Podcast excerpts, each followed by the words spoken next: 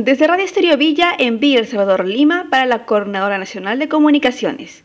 Este jueves 3 de septiembre se inauguró el primer autocine de Lima Sur, Autocinema Perú, ubicado en el distrito de Villa El Salvador, en la avenida Defensores del Morro, urbanización Hipocampo, lugar que puede recibir a 290 vehículos entre automóviles y mototaxis, ambos con un máximo de tres personas. Entre las películas que se proyectarán se encuentran Recontra Loca, El Candidato, Me Haces Bien, Margarita, Hotel Paraíso, Once Machos, Django, Papá Youtuber y Amigos en Apuros, donde el audio se emite a través de una señal de radio para que cada usuario lo sintonice y ecualice a su gusto en el interior del vehículo. De acuerdo a la productora general del Autocinema Perú, María José Balcázar, el lugar está pensado para proyectar películas y todo tipo de eventos culturales, como conciertos musicales, stand-up comedies, piezas de teatro y mucho más.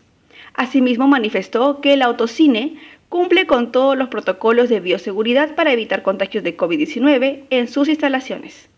Desde Radio Estéreo Villa en Villa Salvador Lima, para la Coordinadora Nacional de Comunicaciones, informó Lucero Palacios.